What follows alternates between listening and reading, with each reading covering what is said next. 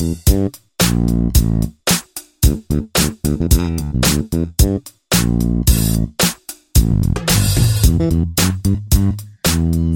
queridos amigos de la Cinestación. El día de hoy tenemos en nuestro segmento de entrevistas una invitada muy especial. Yo soy Sofía y estoy aquí acompañada de Cristian. Hola, ¿cómo están todos chicos? ¿Qué tal? Y de Sergio. Hola chicos, ¿qué tal? ¿Cómo están? Y bueno, para esta edición especial por el Día de la Madre, hemos logrado tener aquí con nosotros virtualmente, sí, a una invitada muy especial, muy, muy significativa para nosotros, que es Liliana Trujillo, una actriz peruana de larga trayectoria que ha participado en numerosas telenovelas, series y películas muy representativas de nuestro país como Paloma de Papel, Magallanes, también la última canción sin nombre y Rosa Chumbe, que ha sido que en la que tuvo un papel de protagonista y en la que personalmente yo creo que se lució. que, hola, hola Liliana, ¿cómo estás? Hola chicos, ¿cómo están? Hola Sofía, Cristian, Sergio, ¿cómo están? Muchas gracias por la invitación. Gracias a ti. A ti las gracias. Y bueno, empezamos. Este, sabemos muy bien que también, aparte de, actriz, también eres docente, ¿no? Eh, eh, inculcas la enseñanza del, del, teatro en Lima. Y quería preguntarte, eh, ¿cómo cómo el, ¿por qué elegiste la carrera de actriz? ¿no? Porque sabemos que acá en el país eh, no es tan remunerado, ¿no? Claro, sí, bueno, en realidad cuando decidí estudiar actuación no era muy consciente de ese aspecto económico, de la inestabilidad laboral en realidad. o sea, los 15, 16, 17 o, o de repente, sí, pues en realidad más o menos esa, esa, esa vocación apareció desde muy chica, ¿no? Siete, ocho años. Y ya después cuando, cuando ya era hora de, de, elegir la profesión, 16, 17 años, en realidad sí, de verdad que no, no, uno de joven no mide de repente la, el tema de la inestabilidad laboral, ¿no? Pero por otro lado también pesa mucho más qué es lo que quieres hacer de verdad, o sea, qué es lo que tú quieres hacer con, toda tu disposición, con toda tu energía, con, todo el corazón. Eso es, eso es finalmente lo que manda, o en todo caso lo que ha primado siempre en mí, ¿no? Entonces, después con el tiempo sí ya me he ido dando cuenta, pero a la vez también un poco que el contexto y la realidad peruana me enseñó que en realidad los arquitectos, los abogados, los periodistas también tienen inestabilidad laboral, o sea que casi todos estábamos en las mismas. Y, y entonces, eh, nada, es, eh, es un poco buscar las posibilidades laborales que hay o, o como ahora, ¿no? Generarte un, generarse un poco las mismas las oportunidades laborales también. Claro, generarse el trabajo uno mismo, que es lo que quiero a veces. Y bueno, tú, como ya mencioné, eh, has participado en muchísimos papeles a lo largo de tu trayectoria y justamente has interpretado a muchas madres en, en muchas telenovelas, en las series, en las películas. Sí, tengo muchos hijos postizos. y bueno, tú has visto... tú has visto, me parece, esta evolución que ha habido del papel de las mamás a lo largo de, los años, ¿no? Cómo ha cambiado. No es lo mismo lo que era ser una mamá en los 90 en los 80 que ser una mamá ahora. Son cosas diferentes. Mm. ¿Y tú qué opinas de esta evolución? está, ¿Estamos por buen camino? Y si esto se ha reflejado bien en el cine, en la televisión, ¿cómo vamos ahí? Sí, yo creo que por suerte ha habido todo un cambio y una, un proceso para más, para positivo en, relación a los guiones y a los personajes de mamás, ¿no? Porque definitivamente si hablamos de los 80s, 90s, eran mamás de repente más abnegadas, mamás que corregían de repente un poco más con violencia, con la chancla. y, después más bien con, con el tiempo se ha ido un poco abriendo un poco ese espectro y mostrando las mamás tal cual son, ¿no? Unas mamás de repente un poco más maternales, menos maternales, más, más concentradas o focalizadas en su trabajo, más focalizadas en, en otros aspectos de la vida de la vida de la familia, madres solteras también, mm, madres menos madres. Entonces, creo que justo a raíz de hace unos 10 o 15 años atrás, que han apreciado talleres de guion, talleres de dramaturgia, es cuando ha existido la posibilidad de que los guiones vayan siendo un poco más complejos, buscando un poco más de personajes un poco más ricos, más interesantes como para poder trabajarlos, ¿no? Entonces sí, sí creo que estamos, se está yendo por un camino muy, muy interesante a nivel guion, ¿no? Para cine, para televisión y para teatro además. Entonces, por otro lado también se está contemplando a madres que logran serlo como a los 40, a los 50, cosas que antes era un poco más complicado o no veía retratado en las, en las novelas. ¿no? Quizá en, en, Brasil, en Argentina nos lleven, evidentemente nos llevan años luz en cuanto a, los temas y al desarrollo de un guion y todo. Pero, pero creo que ya estamos un poquito más eh, despiertos y, y propensos a consumir también ese tipo de, ese, ese cambio en los guiones, ¿no? En las historias. De sabemos que el cine, el teatro y la televisión en el Perú tienen un molde para mostrar a la, a la madre en las pantallas o en los escenarios. ¿Y este molde es igual siempre mm. o lo varían según la situación? Porque normalmente mm. vemos a madres bastante estereotipadas, ¿no? y que no son reales. Una cosa es que te muestre una madre que, luche, que sea abnegada. Claro, eso no, eso sí es real, pero no muestran más allá, a eso me refiero. Me gustaría ver una madre peruana más real en la pantalla. ¿Cómo es? Sí. Lo que ocurre es que la tele es una plataforma bien compleja, ¿no? Es una plataforma bien compleja y creo que uno de los guionistas y además que es dramaturgo más representativos de la televisión es Eduardo Adriansen.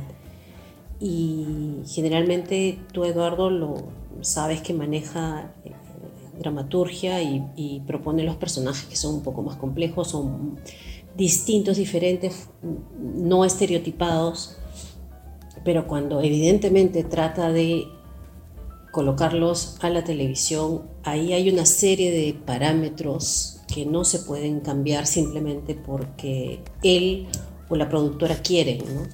Claro. Eh, yo estoy completamente segura que, que la productora con la que suele trabajar, Eduardo Ariansen, sí quisiera proponer otro tipo de personajes o de madres o de mujeres, pero muchas veces la televisión tiene ciertas ciertos parámetros que no, no, van a cambiar simplemente porque, porque es necesario, porque socialmente es lo que nos conviene como país o, o porque el productor, eh, la productora y el, guionista y las actrices deseamos. ¿no? Hay, ciertas, hay ciertas convenciones que maneja la televisión que, que pesan un poco más. ¿no?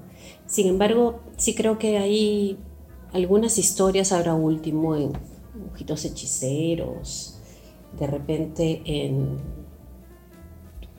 en las últimas producciones donde sí se han mostrado también ciertas variantes en las mujeres, sobre todo en los personajes femeninos, que, que además hay que reconocer que todo lo que tiene que ver con ficción peruana en televisión, el, el, peso mayor lo llevan las mujeres, los personajes femeninos. ¿no? Los personajes masculinos generalmente son Sí.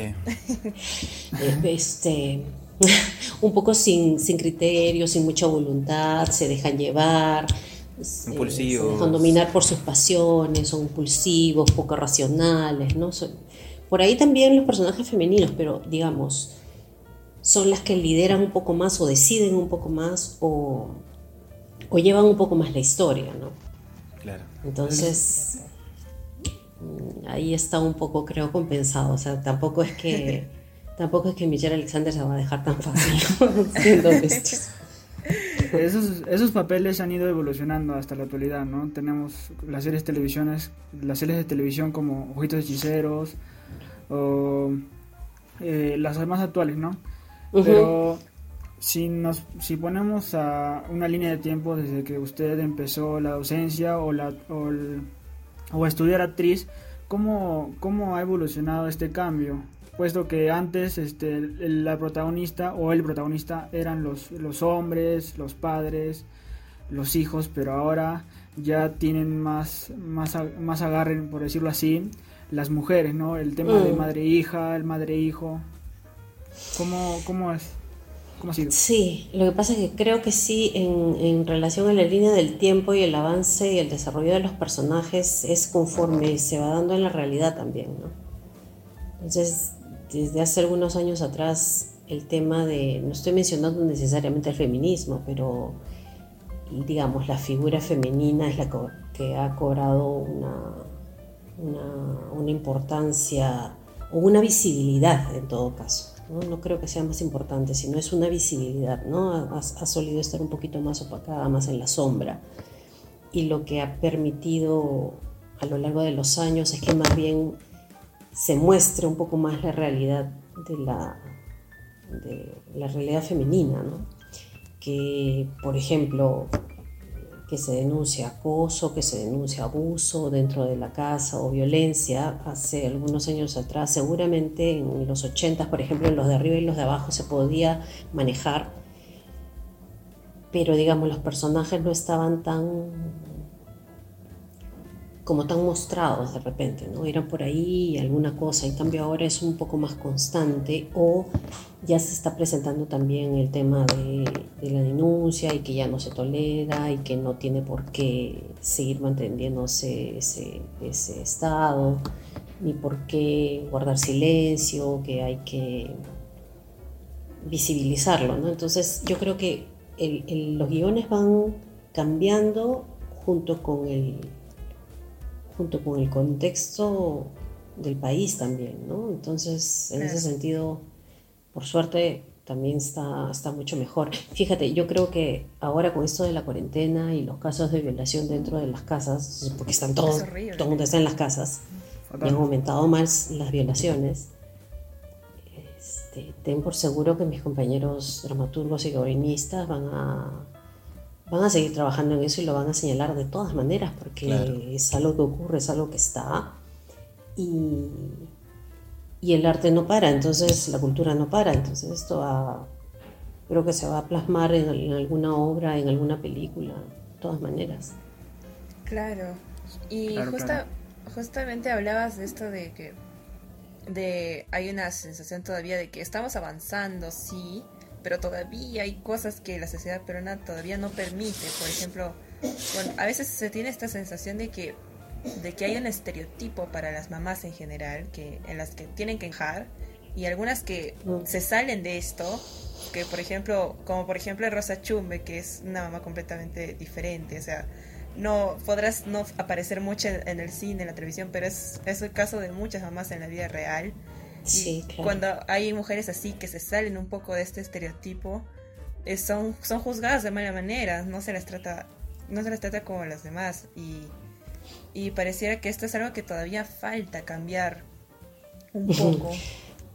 Sí, no, sí, de hecho, de hecho, o sea, como decía, el tema del estereotipo o de una de un modelo de madre abnegada eh, este, que aguanta, que, que perpetúa un poco su situación, su estado disconforme, de poco bienestar, infeliz, si quieres, es el que de todas maneras perdura un poco más en, en, tele, ¿no?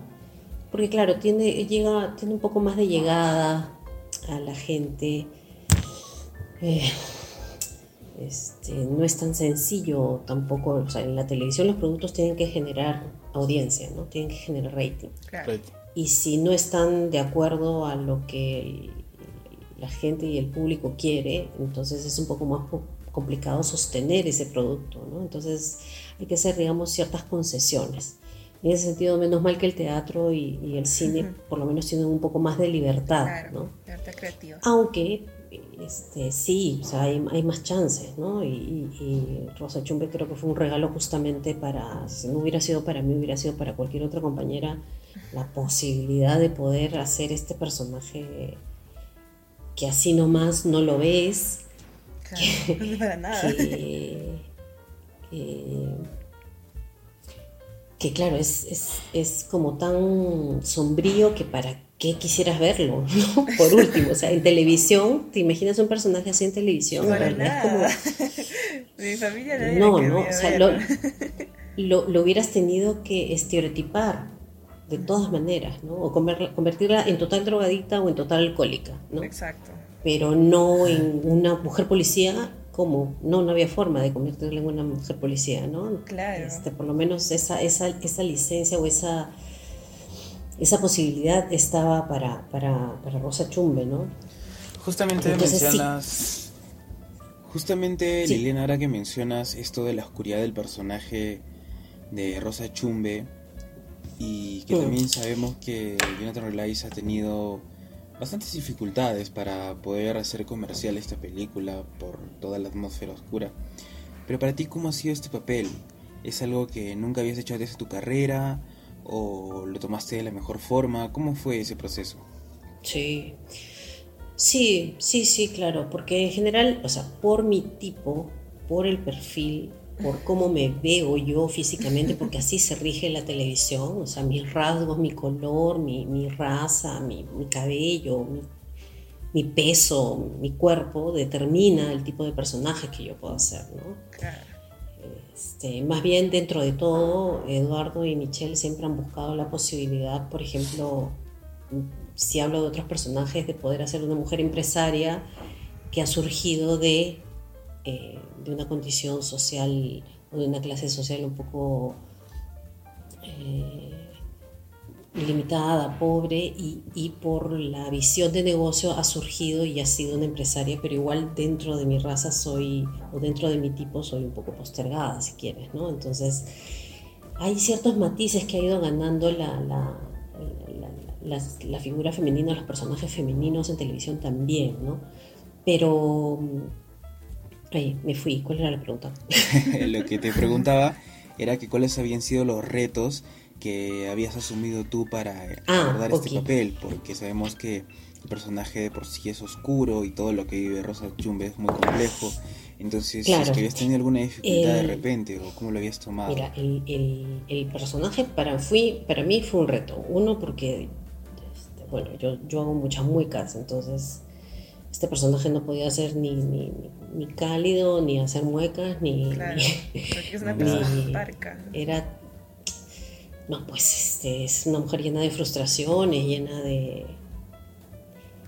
Ni siquiera puede establecer relaciones interpersonales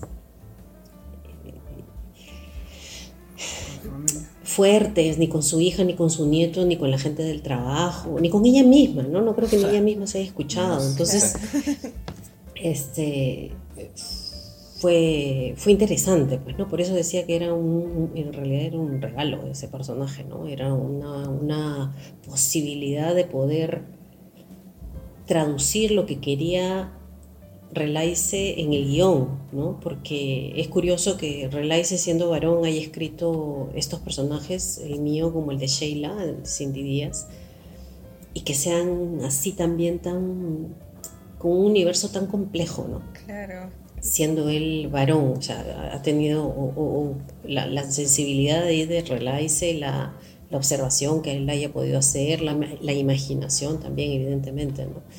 Y eh, para mí significó también un reto esto de los gestos, la gestualidad, significó un reto la concentración, bueno, siempre es un tema la concentración, muy me disperso con facilidad, entonces... Eh, la, la, posibilidad además de, del juego. ¿no? Los actores, las actrices y actores, en realidad eh, todo el trabajo que hacemos es jugando, ¿no? es eh, un poco determinante para poder hacer las, la, la búsqueda ¿no? De, un personaje, por lo menos para, para Rosa Chumbe, a mí conseguir la fisicalidad del personaje, conseguir un poco la... incluso a nivel vocal, ¿no? Eh, yo, mi, mi, tono es agudo, es pitoso, y más bien la chumba es todo lo opuesto, ¿no? Y justamente yo lo planteé así porque quería estar lo más alejada de lo que venía haciendo desde hace tiempo con respecto a los personajes, ¿no? Porque por mi tipo siempre he hecho personajes de madre abnegada, de que le pegaban y todo esto, entonces de empleada, terruca, entonces sí significó, sí, o sea, y es parte de, ¿no? Es parte de, ahora, finalmente, por ejemplo, reconozco también que dentro de, dentro de este tipo de personajes que si quieres eh, pueden a veces encasillarte. Mira, tener trabajo como actriz en, el país de una manera más o menos regular es también, creo yo, un, regalo, ¿no? Este, yo creo que dentro de todo soy bastante afortunada porque finalmente si, si bien es cierto, los personajes pueden tener características similares, los que me dan a mí para interpretar, ya es mi chamba como actriz diferenciarlos unos de los otros, ¿no? Este, porque este, tras un papel pueden haber como yo, que, hay un montón de actrices de mi tipo, ¿no? O sea, no, no es tan complicado conseguir un, mi tipo. Y centrándonos más en, en, lo, en, el papel de Rosa Chumbe, en el personaje, eh, ¿cuánto tiempo más o menos te, te tomó realizarlo completamente, hacerlo? Ya, mira, el, el Relaice en realidad, el director trabajó de una manera bien sui generis con nosotros, ¿no? Porque normalmente tienes unas reuniones que son de mesa, y analizas el texto, lees el guion, él te da una suerte de antecedentes de por qué hizo, por qué escribió, eh, si, si, mi marido sigue vivo o si mi marido se fue, y si se fue, cuando se fue, si cuando yo estaba chica, o sea, si cuando Sheila estaba chica, cuando estaba grande, si murió, si, si Cindy... Eh, vivió todo el tiempo conmigo, si no. Entonces, toda esa información que a veces los directores te la brindan, en realidad no nos dijo nada. Ah, simplemente no nos dijo nada. Y, y entonces era como, ¡Oh! ¿y ahora? Y con Cindy. Exacto, exacto. Entonces era todavía más porque es una responsabilidad, ¿no? Estás trabajando con un guion de él, con una película que él la ha venido trabajando siete años con un proyecto. Hacer cine en el Perú no es sencillo. Tienes todos los recursos para hacer. Relay se consiguió todo lo que, lo que consiguió para poder hacerla y encima para que tú no sepas por dónde hacer, qué hacer, qué decir. ¿Cómo vas a hacer eso? O sea, como ustedes tienes que justificar todo. Entonces, sí. Entonces era con, con Cindy como venimos más o menos de la misma casa de estudios, coincidimos en, que entre nosotras hacíamos los antecedentes del personaje, ¿no? Eh, las dos marcamos, eh, por ejemplo, cómo había sido la niñez, cómo había sido el embarazo, cómo, cómo había sido la historia con el padre, justificando una serie de cosas, porque para los actores sí es importante tener ese tipo de datos, ¿no? No puedes partir de la nada, nada más, ¿no? Así el público no sepa así no, no, lo digas en ningún texto, pero sí es necesario para nosotros tener esa información, ¿no? Ese backup es importante para nosotros. Claro. Y, y en realidad el personaje se fue gestando desde que Relay se me dio el guion y yo lo leí y leí como tres, cuatro veces, identificaba en cada lectura, digamos, algo más que el personaje que no había identificado en una primera, ¿no? que generalmente tiene que ver con, con sus pausas, por qué dice lo que dice, por qué habla tan poco, eh, y si toma, por qué toma, ¿no? y, lo, poco, lo poco que dice, por qué lo tiene que decir así y no de otra manera también. ¿no?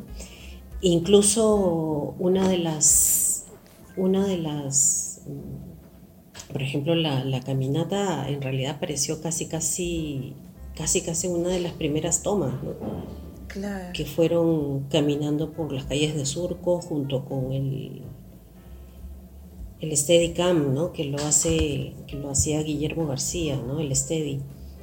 Eh, eh, íbamos caminando y, y claro, yo ya sabía que el personaje este era físicamente era un elefante, porque con esa, con esa psiquis, cómo podía caminar. Y, y conforme íbamos haciendo la escena, la, caminata bamboleante salió allí, ¿no? Entonces a veces surgen, para el personaje la, tú lo puedes construir, digamos, desde un inicio, desde que recibes el guion, pero conforme se va desarrollando un poco el proyecto lo vas encontrando también, ¿no? Lo otro fue el vestuario, evidentemente el vestuario de policía ayuda muchísimo, ¿no? Como para trabajar esta, esta rigidez, esta... El carácter.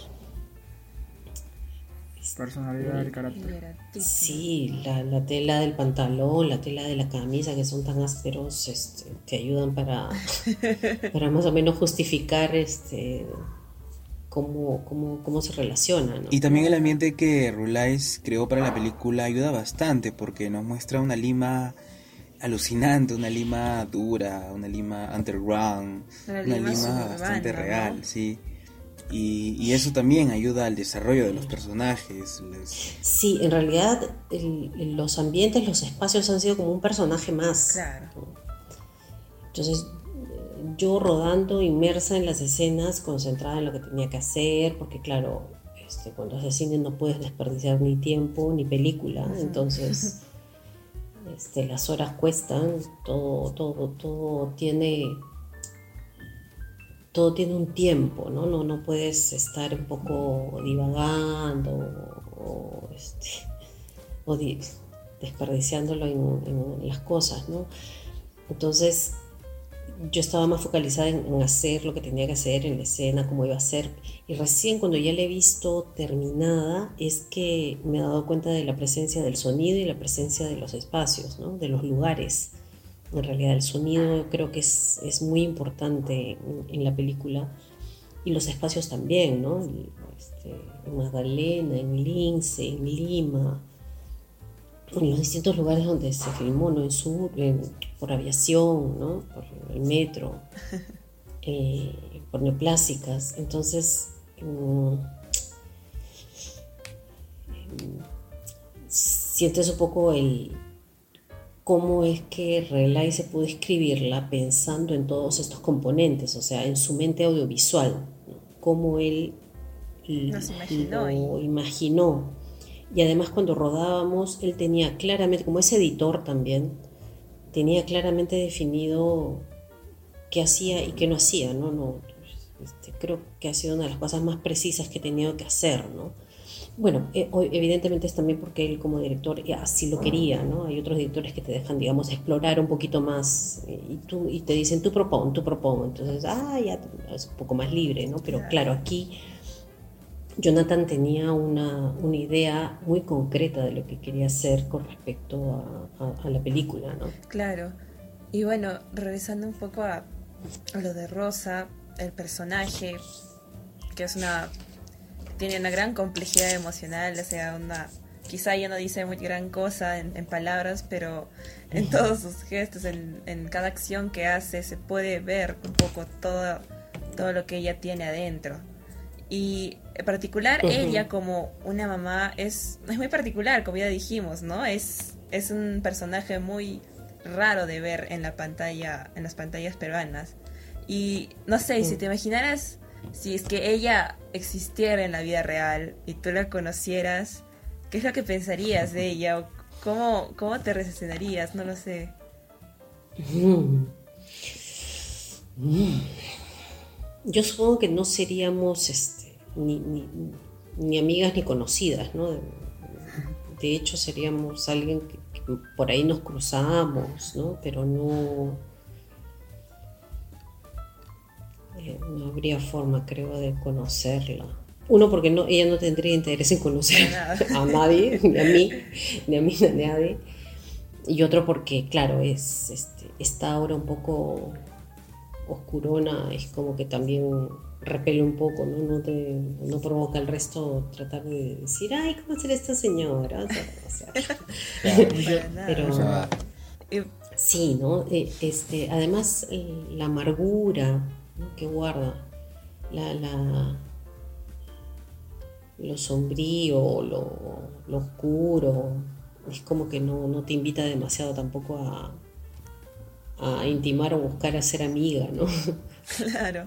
Por ahí, por ejemplo, cuando, cuando va al puesto de, a comprar los chicles, a la, señora que está frente a la comisaría, ahí, por ahí tú dices, bueno, de repente se le encuentro, le hablo un ratito, ¿no? Pero a la, a la, señora, la viejita también la, como que la maltrata. Entonces tú dices, no, no hay forma de que conozca a esta señora, ¿no? Ahí no, no, Y bueno, también tenemos este personaje, el de Rosa, que es un tipo de mamá muy particular, pero también tenemos a, Sheila, que es una mamá adolescente y mm, cuyo personaje es también bastante complejo. Y de hecho, muchas personas que mirarían la película, a mí me parece que tendría la sensación de que juzgaría mal a Sheila por las acciones que hace. Mm. Pero pero tú qué opinión tendrías sobre este tema de, ella y todo el desarrollo de su personaje, de ser una mamá adolescente, la relación que tiene con su hijo? Mm. Yo creo que es este que es comprensible, ¿no? Que como, como, Sheila ejerce su maternidad es comprensible. Es hasta válido si quieres, Porque si ella misma no ha tenido una relación maternal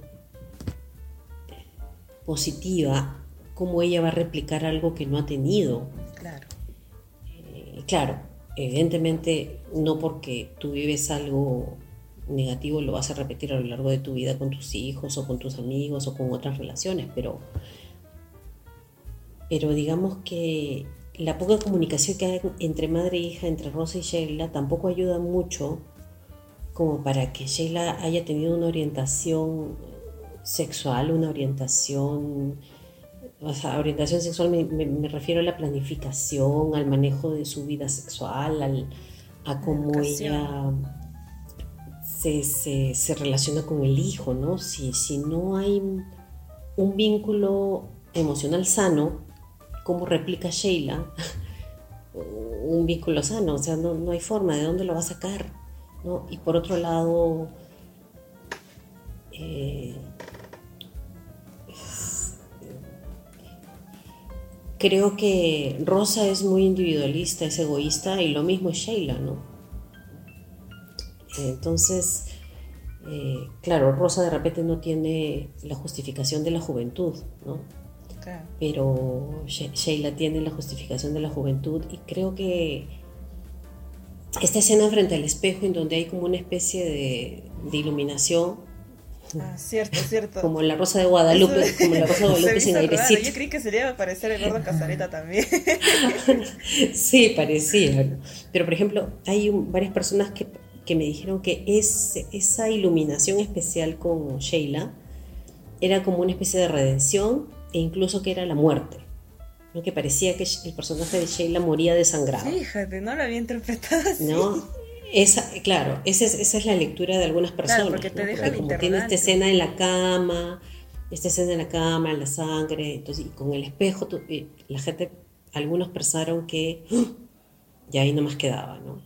Y algunos pensaban más bien que era como un, una toma de conciencia y una modificación en su conducta y una modificación en el comportamiento, que, que que por ahí podía hacer algo diferente, no sé, pero creo que en realidad no, no, un personaje como el de ella, una madre que abandona, ¿no? Una madre que deja. Porque finalmente, y es curioso, porque Sheila siendo joven deja a su hijo y Rosa, que ya es mayor, más bien toma a este niño y es la inocencia y la pureza del niño que hace que Rosa se reconecte con su con la sensibilidad, ¿no? Claro. se reconecte con la maternidad, se reconecte con la sensibilidad, se reconecte con, digamos, con lo positivo que puede haber en ella, ¿no? A mí, o sea, yo como Liliana preferí creer eso, ¿no? que, que, este bebé me iba a, o sea, no, digo que me iba a hacer ver la luz, pero este, ayudar un poco en el camino. Creo que sí, sí, iba, iba a permitir este, redimirse, ¿no? Tener una segunda oportunidad como, como mamá, ¿no? Como, en todo caso, como persona a cargo de, ¿no? Claro. Claro. Y hacer mejor las cosas que las hizo con Sheila. y siempre es, es algo que, que se que no se habla mucho, ¿no? Pero es un poco estas cosas que pueden sentir las madres a lo largo incluso de su gestación. Por ejemplo, no se habla mucho de, lo que es la depresión postparto, que es un fenómeno que ocurre muchas veces en muchas mujeres, pero que no se habla. Claro. Si no, eh, y, no se habla mucho, y, y, se romantiza y se endulza mucho y se idealiza mucho lo, el tema de la mamá que da amor incondicional y cuidado incondicional, cuando en realidad la maternidad es agotadora. Claro. ¿no? Es agotadora, es demandante y llega un momento donde ya no, no, de verdad, o sea, amas mucho, quieres mucho, pero quieres un break, 10 minutos, 15 minutos, un ratito, ¿no? Ir al baño tranquilita, un ratito, bañarte tranquila, un ratito y comer tranquilito, o sea, es, es solo que eso no se dice, ¿no? Porque si no suenas como que, hoy me tan feo, ¿no? Pero es, es, es así, o sea, eh, y yo creo que esto de la cuarentena va a permitir a muchas parejas que de repente que no, no mm, desconocían este aspecto de la, de la maternidad, paternidad, va a ser un poco más claro, creo, ¿no? Porque tener hijos y trabajar al mismo tiempo y hacerse cargo de las labores domésticas, sobre todo hijos pequeños, ¿no? porque cuando ya tienes hijos más grandes, en realidad, más o menos que tienen cierta autonomía, ellos mismos hacen sus cosas, pero cuando son pequeñitos, no, ¿no? Eh, me imagino que eso con la cuarentena va a cambiar un poquito, supongo, espero, deseo. Pero sí es importante, creo, señalar este, este aspecto de la maternidad que, que pocas veces se toca, que es que a veces uno necesita un, tiempo, ¿no? Un tiempo libre, un break ahí. Eso es cierto, la verdad. Y bueno, igual con todo y todo, antes de... Siempre uno creo que hace falta recordar que, que las mamás antes de ser mamás han sido y son mujeres. Y por tanto, ellas tienen derecho a, a veces cometer errores, equivocarse, que es algo que todos hacemos, ¿no? Pero a veces en las mamás como que no se les permite, ¿no? Tú no, porque es como un ángel. Claro, o incluso también este, ir tras su, ir tras un, tras un objetivo, ¿no? Tras, un objetivo profesional, tras un, tras un objetivo que no necesariamente sea la familia, ¿no? Exacto, o sea... Creo que se, se sataniza un poco, se se coloca como este como un aspecto negativo ese, ¿no? Que no este, hay mamás que no necesariamente disfrutan estar tanto tiempo con los chicos, ¿no? O sea, sí están, sí los quieren y todo, pero no disfrutan tanto pasar el tiempo con ellos. Y no está mal. Y eso sí, no significa que no está mal y no son malas tampoco. O sea, es son es una cosa de humanidad, creo, ¿no? Claro. Y bueno, sí, ahora en este Día de la Madre que todos la vamos a pasar, algunos con sus mamás, otros quizá a lo lejos, a la distancia, muchos creo yo, que se va a hacer el caso. Y bueno, siempre es importante tener en cuenta este tipo de cosas, ¿no? Recordar, o sea, sacar un poco todos estos anuncios publicitarios que nos repiten lo mismo, la mamá, el amor incondicional, no hay nadie como que te quiera como ella un poco mm. olvidarnos de esto y ver a las mamás como esos seres humanos que son tan complejos como nosotros y quererlas, ¿no? Así, así con todo, quererlas porque ellas son al fin y al cabo lo que, las que nos dan todo, en realidad nos dan la vida. y eso ya es el regalo más grande. Claro, además, finalmente también creo que uno, uno termina ejerciendo la maternidad con los recursos que tiene. Claro Entonces uno no es una mamá perfecta, sino uno es la mamá que puede ser, con las herramientas y recursos que tiene. Entonces uno la convierte, no la convierte en imperfecta, simplemente la convierte en una mamá humana, ¿no? Exacto. Es eso, creo. Exacto, entonces siempre es bueno recordar esto. Y bueno, ya como para ir terminando, no sé si quisiera hacerle así un saludito a, por el Día de la Madre, que ya es mañana. Y de paso te decimos a ti, feliz día, por adelantado. gracias. Muchas gracias. Un saludito así para todos. No, un saludo bueno para, para las mamis que pueden ejercer ese, ese, derecho, esa, esa posibilidad. Para las mamis también que no lo pueden hacer. Y en realidad un abrazo fuerte y cálido para estas épocas también, ¿no? Estas épocas quizá tengan que pasar un poco de distancia de los hijos o quizá también que estén totalmente agotadas y abatidas y, colmadas de todas las actividades que hay que hacer dentro de, dentro de la casa o de repente estar sin trabajo o estar con, no con bien de salud, ¿no? En general, un saludo para, para procurar estar lo mejor que se puede estar, ¿no? Este, es, una situación un poco complicada en la que estamos, eh, donde creo que prima más la incertidumbre, pero eh, también es una posibilidad de poder, de poder mm, reformular algunas cosas de repente y una posibilidad de ver algunas salidas, algunas soluciones. ¿no? Exacto.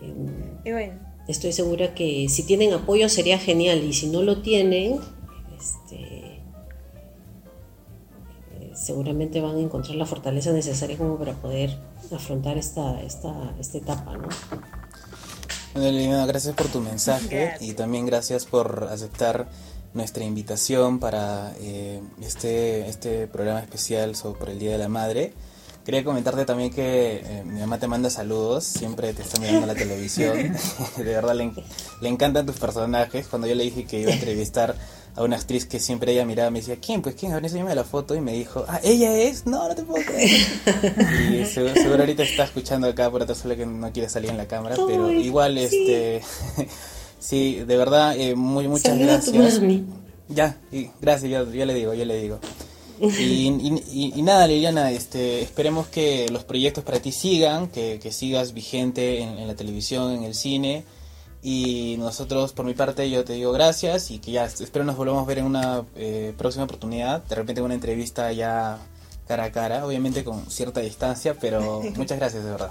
Muchas gracias, de verdad, Liliana. No, gracias, gracias a ustedes. Se les ve muy jovencitos. Qué bueno que tengan esta iniciativa y este, esta, esta idea de, tener un espacio que, en el que se pueda trabajar, de hablar y, ver de cine y todo lo que es el audiovisual, ¿no? Y sobre todo que tengan una, a una chica también en el grupo. hace poco, hace poco te vimos.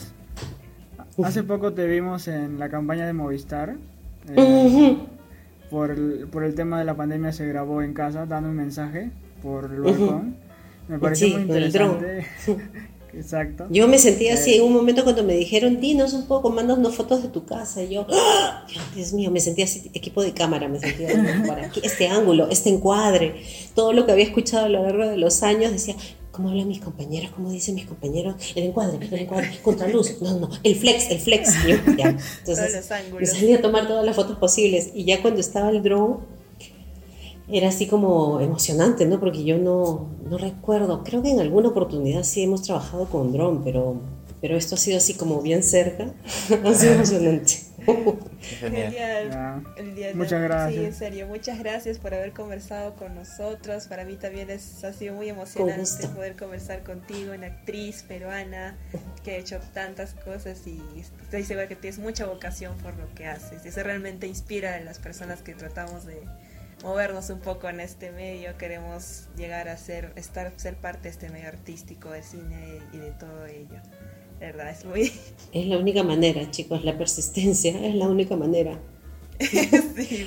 Cuídense y, seguimos en contacto cuando quieran. Sí, estaríamos encantados, de verdad, de poder conversar otra vez. Y solo quería decir que la música que hemos escuchado hoy es de los orientales de Paramonga, que también hacen la música de Rosa Chumbe, así que nada. Y bueno, esto ha sido todo por hoy en este segmento de entrevistas de la Sin Estación. Muchas gracias Liliana nuevamente por tu presencia aquí virtualmente, pero con nosotros de todos modos. y bueno, ya nos despedimos. Un abrazo para ti Liliana y para el Día de la Madre Gracias. también. Gracias. Y bueno, esto ha sido todo. Yo soy Sofi. Yo soy Cristian, hasta luego chicos, nos vemos. Yo soy Sergio, eh, nos vemos la próxima. Adiós.